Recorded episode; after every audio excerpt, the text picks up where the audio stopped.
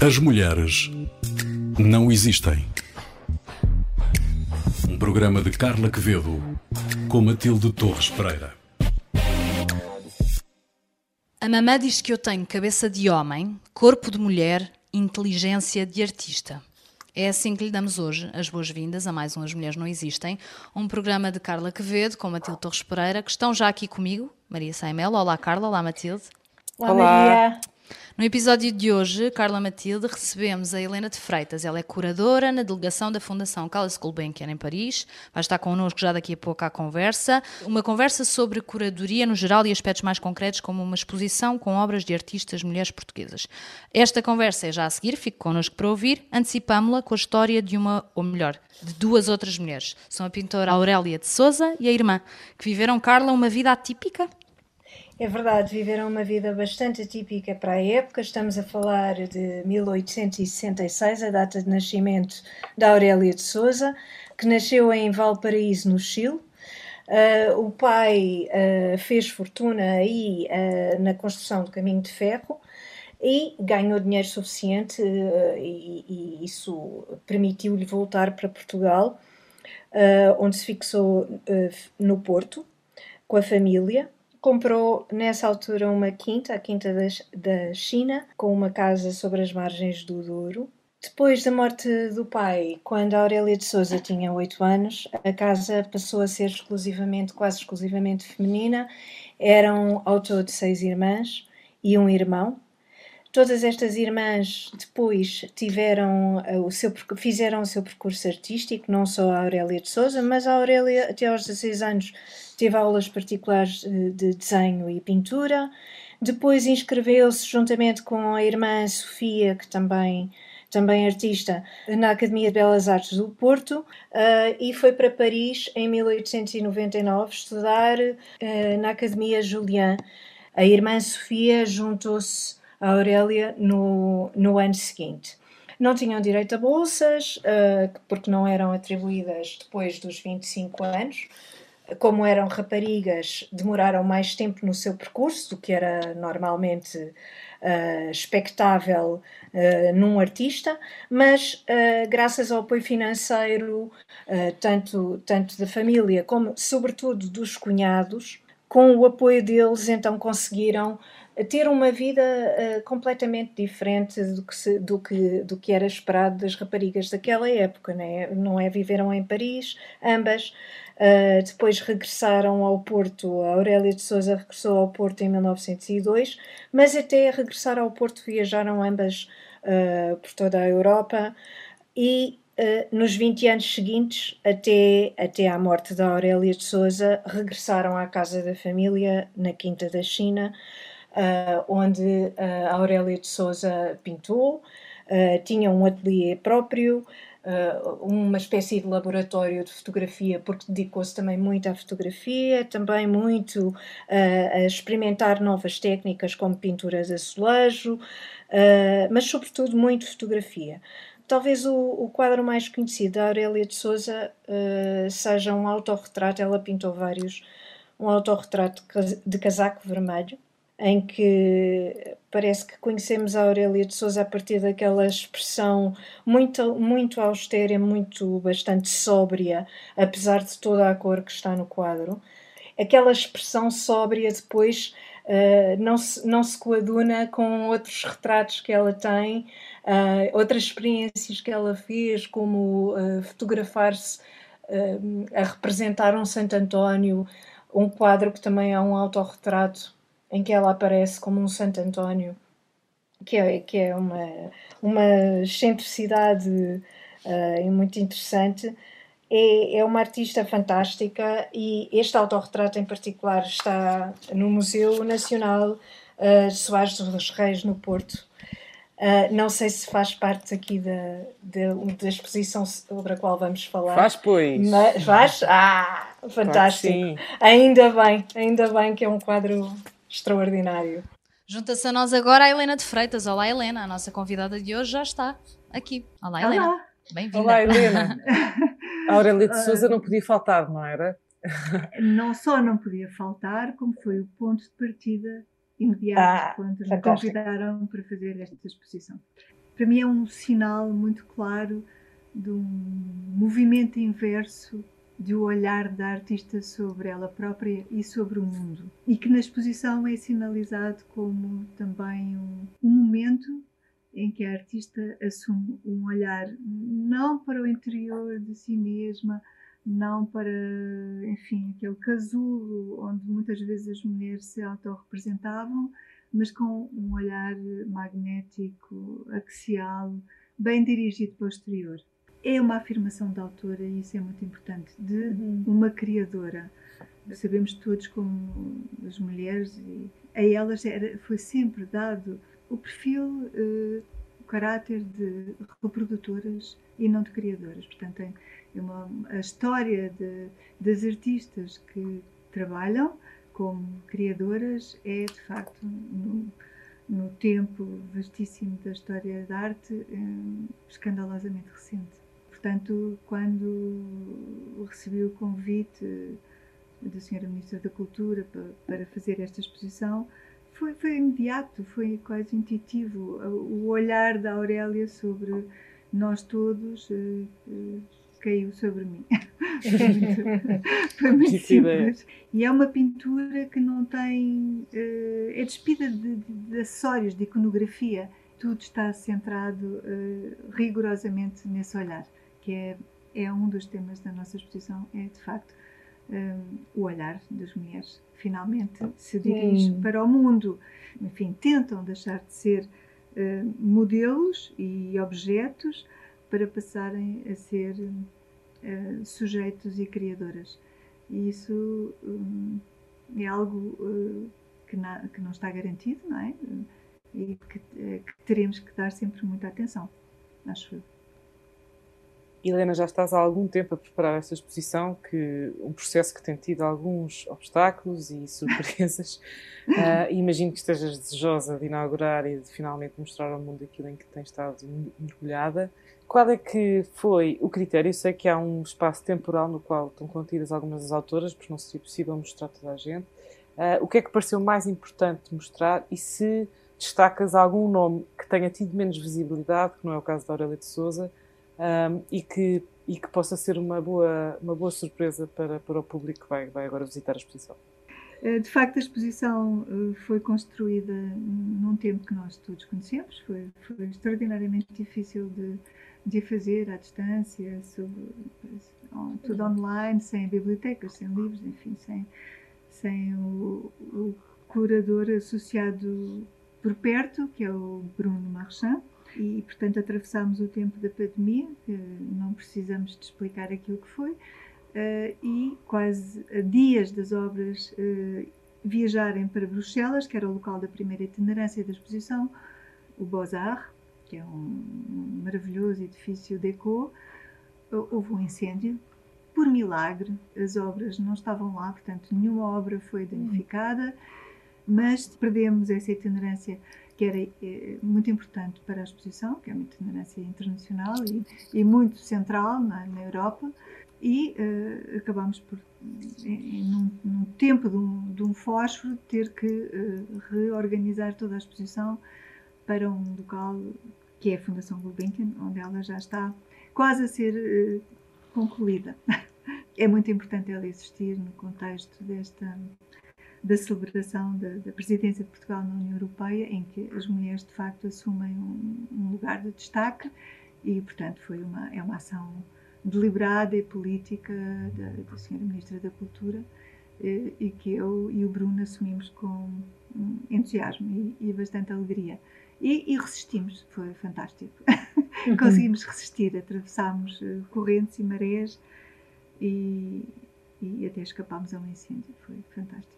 uh, relativamente à seleção, uma curadoria é sempre uma seleção. Há uma mediação, há uma seleção, há uma cumplicidade com os artistas com quem trabalhamos. Tudo isso são questões uh, que são para mim absolutamente fundamentais. Uh, no caso desta exposição, que tem um arco cronológico tão vasto, é? porque é de 1900 até, até hoje, nós hum, considerámos que só seriam incluídas artistas uh, nascidas até 1980, porque seria outra, não sendo assim seria outra exposição, portanto há os, é tudo, tudo muito diferente com, essa, com esta geração milenarista. São 40 artistas para corresponder uh, ao que me foi solicitado, que foi, no fundo, dar uma representação bastante ampla. Nós poderíamos ter feito uma coisa muito simples, por exemplo, escolher 10 artistas consagradas, uh, cada uma fechada em seu núcleo, uh, e teríamos tido muito menos trabalho uh, achámos que o que era importante nesta exposição, porque ela tinha e tem, mantém uma vocação internacional, era selecionar um conjunto de artistas que se relacionassem entre si, no sentido de construir uma exposição de artistas de arte muito forte e, ao mesmo tempo, pudéssemos organizar o trabalho de cada uma delas de uma forma um pouco mais uh, coerente, mostrando duas, três, quatro obras de cada, de modo a podermos criar espaços de coexistência das artistas e, sobretudo, de diálogo, que para nós foi muitíssimo importante. Eu não vos vou dizer que é fácil, mas foi desafiante. Uh, começámos a pensar, sobretudo, em obras e a exposição começou a, a crescer, a organizar-se em função um pouco dessas obras que iam uh, organizando um itinerário e uma teia de relações, não é? Umas obras chamam outras obras e, portanto, as artistas que nós escolhemos uh, foram as artistas que nos apareceram na lógica de construção da exposição. Portanto, do nosso ponto de vista, não há, não há artistas uh, rejeitadas as artistas que não estão presentes são aquelas que não faziam sentidos, que não criavam sentidos neste contexto. Para nós, todas as artistas que estão aqui foram muito importantes e se fizermos outra exposição, eh, é absolutamente imperativo eh, continuar a fazer exposições sobre artistas mulheres. Poderíamos fazer outras escolhas, com outro conceito, com, outra, com outro modelo expositivo. Posso dizer-vos que temos artistas consagradas, internacionais, das que conseguiram de facto triunfar e foram várias no mundo das artes, e temos aquelas que mais secretas, mais eh, íntimas, de, que fomos um pouco aos subterrâneos eh, desvendar. Eh, posso falar-vos, por, por exemplo, da Maria Antónia Cisa, uma artista tão recentemente descoberta, ou da Ofélia Marques, que, em que apresentamos um conjunto de, de desenhos uh, homoeróticos muito pouco conhecidos. Há, há, muitas surpresas, de facto, na, na, na exposição e, e, vai ser bom uh, descobri-las uh, na relação desse diálogo entre todas, entre todas, porque é um, um diálogo que foi construído também com, com os próprios artistas, com aquelas que foi possível, mas que, que de facto fundamenta, fundamenta a exposição em si. É engraçado teres se... falado na, na Maria Antónia Cisa, porque hum, eu ia te perguntar agora a seguir sobre alguns traços que podem ser distintivos entre aquilo que é arte feita por homens e feita por mulheres. É? A tendência de utilizar o tecido, o bordado, os temas da, da domesticidade, como, como na obra da Ana Vieira, por exemplo, ou, ou a forma como a Lourdes Castro faz cianotipias de, de flores. Tu achas que, de facto, há temas que recorrem mais naquilo que é a arte feita por mulheres? Uh, se há diferenças nas escalas, nos materiais, por exemplo? Às vezes as questões de escalas e de materiais podem ter a ver com os próprios espaços de trabalho que as artistas têm. É? Isso, isso, pode ser uma condição. Isso pode ser uma condição. Mas uh, também muitos homens podem ter esses problemas. Eu conheci uhum. alguns há artistas de facto que têm esse registro mais intimista e doméstico e, e relacionado com, com, com, a casa, por exemplo, a Ana Vieira tem, tem muito isso, mas uh, também tem outros trabalhos que, que, que, se afastam disso. Eu acho que é, é, é, muito perigoso e muito difícil estar a generalizar. É muito, muito perigoso. Nós, nesta exposição, uh, que é uma exposição de artistas de, de, de artistas portuguesas, não é? Artistas mulheres, não é? E não procuramos nem o que era feminino, estritamente feminino, nem o que era uh, nacional, não é? Portanto, há uma, há uma dimensão mais cosmopolita e, e, e, mais aberta à pluralidade das artistas que temos presentes. Porque se algumas o fizeram dentro desse registro que, que, que me falam, outras estão completamente fora disso. E, e, por exemplo, a Paula Rego, que se afirma sim, sim. uma verdadeira feminista, e ela é das claras artistas que proclama com entusiasmo I am a feminist. Uhum. Um, há um autorretrato dela notável em que uh, ela está uh, no seu estúdio uh, de perna aberta num, com um cachimbo e algumas vezes ela me disse que, que para ela desenhar era um gesto de, de ela sentia-se como ser um homem não é como se fosse um homem uhum. ao mesmo tempo que diz que para ela uma forma de poder é poder representar um homem, poder desenhar um homem. Portanto, há aqui um, um mundo de subtilezas com o qual é preciso ter, ter, ter atenção. Recordo-me também, por exemplo, Helena Almeida, o João Ribas, numa entrevista, a, a propósito de, do vídeo Ouve-me, eh, que é, perguntava-lhe, esta é verdadeiramente uma obra feminista? E, e ela dizia disse que não, não, não, não considero, não acho. Eu, na verdade, uh, sentia-me um homem, não é? E, e isso são questões que, que me levam a considerar que todas as generalizações são perigosas e uhum. Hoje em dia é, é, muito complicado estarmos a dizer, dizer que há um género feminino.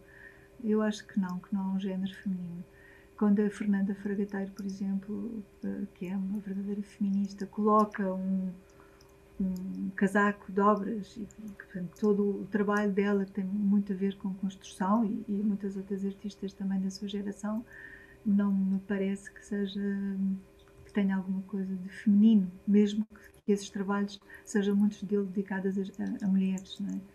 não querendo generalizar, uh, o título da exposição Tudo o que Quero, Tudo o que Quero. Um, tudo, tudo o que eu quero. Tudo, tudo o que, eu, quero. Tudo o que eu quero. O eu não sou eu, atenção, são as artistas. Sim, claro, claro. Mas é ainda mais, ainda mais interessante. Mas não querendo generalizar, como dizia, tudo o que eu quero não parece um título muito feminino. Uh, de onde é que vem este título? É um... Não parece muito feminino, ok. Não. Não temos nada de. Não muito, não. Eu quero não sei o quê. Não, não muito. Não me parece. Eu não acho parece que, que as mulheres estejam, preciso... estejam tão atentas àquilo que querem. Mas estas exposições são muito importantes para tomadas de consciência, por isso eu uhum. acho que é uhum. importante fazê-las. Por uhum. acaso, um, vai levá-las a querer ainda mais coisas. e isso é Sim. porque a tomada de consciência é de facto uma coisa é, é fundamental. Claro. Mas este título é, é uma proposição de vontade e, de, e, e é uma afirmação de, também de poder. Uhum. Um, e, e foi, foi inspirada por uma filósofa e, escritora e psicanalista, Lua Andreas Salomé, uhum. uh, em que ela diz espaço, espaço é tudo o que eu quero para mim, portanto eu, uhum. há uma, uhum. uma, adaptação desse, dessa, dessa afirmação e foi a partir daí que eu comecei a trabalhar o, o título no sentido de uh, transformar isto num primeiro momento de, de afirmação de força das mulheres e portanto deste das mulheres que querem ser artistas, não é? E que querem criar o seu espaço de criação completo, uh, autónomo, que têm consciência dos séculos de silenciamento, uh, têm consciência do, do, tempo infinito em que estiveram presentes só como modelos uh, e, portanto, ausentes uhum. como criadoras e da necessidade de, de contrariar esse movimento, portanto, de fazer e, e, foram, foram tempos de luta hum, que ainda prosseguem, não é? continuam, que claro. não, não acabam mais. Há uma responsabilidade em dar a conhecer estas mulheres ao público em geral? Sente essa responsabilidade? Eu sinto, por acaso sinto. Acho que, é, que vai ser, é um momento muito importante. Precisamente uhum. por aquilo que eu vos dizia. É, a, a exposição, para além de ser uma exposição de arte e de querer, eh, portanto, fazer uma afirmação de vontade, de força e de poder e também de muita subtileza nisso, não é? Uhum. Porque a subtileza uh, está presente nessas afirmações de, de, vontades e nós sabemos como a arte pode ser transformadora, pode transformar uh, as consciência, a consciência de, de, muitas mulheres, não é? E de muitos homens também e, e crianças que forem ver a exposição, porque uh, toca num, num ponto em que muitas vezes, como já vocês me disseram, as pessoas estão um pouco uh, distraídas. Uhum. E, e, e haver exposições destas, uh, no fundo, obriga a que as instituições, os museus, que tenham uh, atenção a, coisa, a detalhes tão importantes quanto será que estamos a ter uma programação equilibrada entre a presença dos homens e das mulheres? Uhum. Ainda estamos no tempo de pensar isso. Eu gostaria de achar que já não valia a pena pensar nisso. Não é? Vale mas, a pena. Mas vale. Tem que se continuar a existir ainda mais um claro. Talvez as nossas filhas. Talvez as nossas Veremos. filhas, exatamente. Vamos lá ver. Vamos lá ver. A última exposição que, que organizei, que foi comissária, foi de dois homens, não é? Eu não sinto nenhum remorso por isso, mas uh, acho que os responsáveis de programação uh, das instituições culturais em todo o mundo têm que ter cada vez mais consciência de que vamos lá ver se isto está equilibrado, se, como é que estamos a fazer, se nesta conferência há um conjunto de mulheres e de homens equitativo. Questões que estas exposições ajudam a um, sinalizar. Portanto, é evidentemente uma responsabilidade, é uma responsabilidade. E eu uhum. fico muito feliz de poder uhum. assumir, assumir Claro. Por mais que tenha sido difícil construir eh, claro, tudo claro. isto, não é? Mas foi, foi tão bom e estamos cheios de vontade de ir visitar a exposição que inaugura, se não me engano, dia 1. Dia 2, não é? É, é dia 1 um é, ou 2? Portanto, há uma inauguração muito restrita, 1 de junho, e portanto será aberto ao público no junho dia 2021. Dia 2. Okay. Dia 2 aberto ao público a partir de dia 2 de junho de 2021. E portanto convido a, a, todas e a todos os que me estão a ouvir, porque eu acho que não se vão esquecer. Muito obrigada. Muito obrigada, Helena, Foi por ter estado hoje connosco nestas Mulheres Não Existem. Foi, Foi, foi a conversa Muito com obrigada. Helena de Freitas. Foi a conversa com a Helena de Freitas. E vamos, estamos quase a chegar ao fim de mais um episódio deste As Mulheres Não Existem. Não sem antes deixarmos sugestões aos que nos ouvem hoje. Começamos pela tua, Carla, um livro da Aurélia de Souza. Sim, é um livro sobre a Aurélia de Souza, chama-se Aurélia de Souza, Mulher Artista, Mulher artista 1866-1922. Uh, é um livro muito bem feito, é o resultado uh, de uma exposição que celebrou os 150 anos do seu nascimento uh, e que aconteceu em 2016. Foi organizada em parceria pela Câmara Municipal de Matosinhos e a Câmara Municipal do Porto. E a frase com que começamos este programa, que é da, da sua autoria, Uh, faz parte de uma entrada do diário da Aurélia de Souza, do dia 7 de março de 1899, quando já estava em Paris. Uh, isto também faz parte deste livro, onde aprendi bastante sobre esta artista e onde uh, temos várias imagens de toda a, sobre, a, sua obra e também da obra das suas irmãs, a Sofia Martins de Souza, Maria Estela Ortigão Sampaio e também a filha Marta Ortigão Sampaio, que tem uma casa-museu. E, portanto, é um livro muito interessante e muito, muito bonito, uh, publicado pela Tinta da China. Tem a coordenação da Filipa Lowndes Vicente. Muito bem, muito obrigada, Carla. Matilde, do teu lado, uma sugestão de uma página de Instagram. Que página é, é essa? É, é, sim, é uma página que descobri há pouco tempo e que é super interessante, chama-se The Great Women Artists um, e que mostra artistas mulheres do mundo inteiro, mas muito de alguém que, que, que, que, pesquisa muito, porque não estão lá muito. A maior parte dos nomes não se conhece, mas obras absolutamente extraordinárias e que, de facto. Uh, podia-se chamar eh, As Mulheres Não Existem, porque a pessoa fica parva com a quantidade de trabalho fenomenal que existe e que, e que não se conhece. Portanto, The Great Women The Artists para conhecer no Instagram. No Instagram. Muito obrigada, Carla e Matilde. Relembrar que pode voltar a ouvir a conversa de hoje com a nossa convidada Helena de Freitas na RTP Play, no Spotify e também no iTunes. As Mulheres Não Existem é um programa de Carla Quevedo com Matilde Torres Pereira. Eu sou Marissa Mel. Despeço-me dizendo que connosco neste programa tivemos o Gonçalo Lopes. São dele os cuidados técnicos deste episódio. Até ao próximo. As Mulheres Não Existem, um programa sobre mulheres para ouvintes de todos os géneros. As mulheres não existem.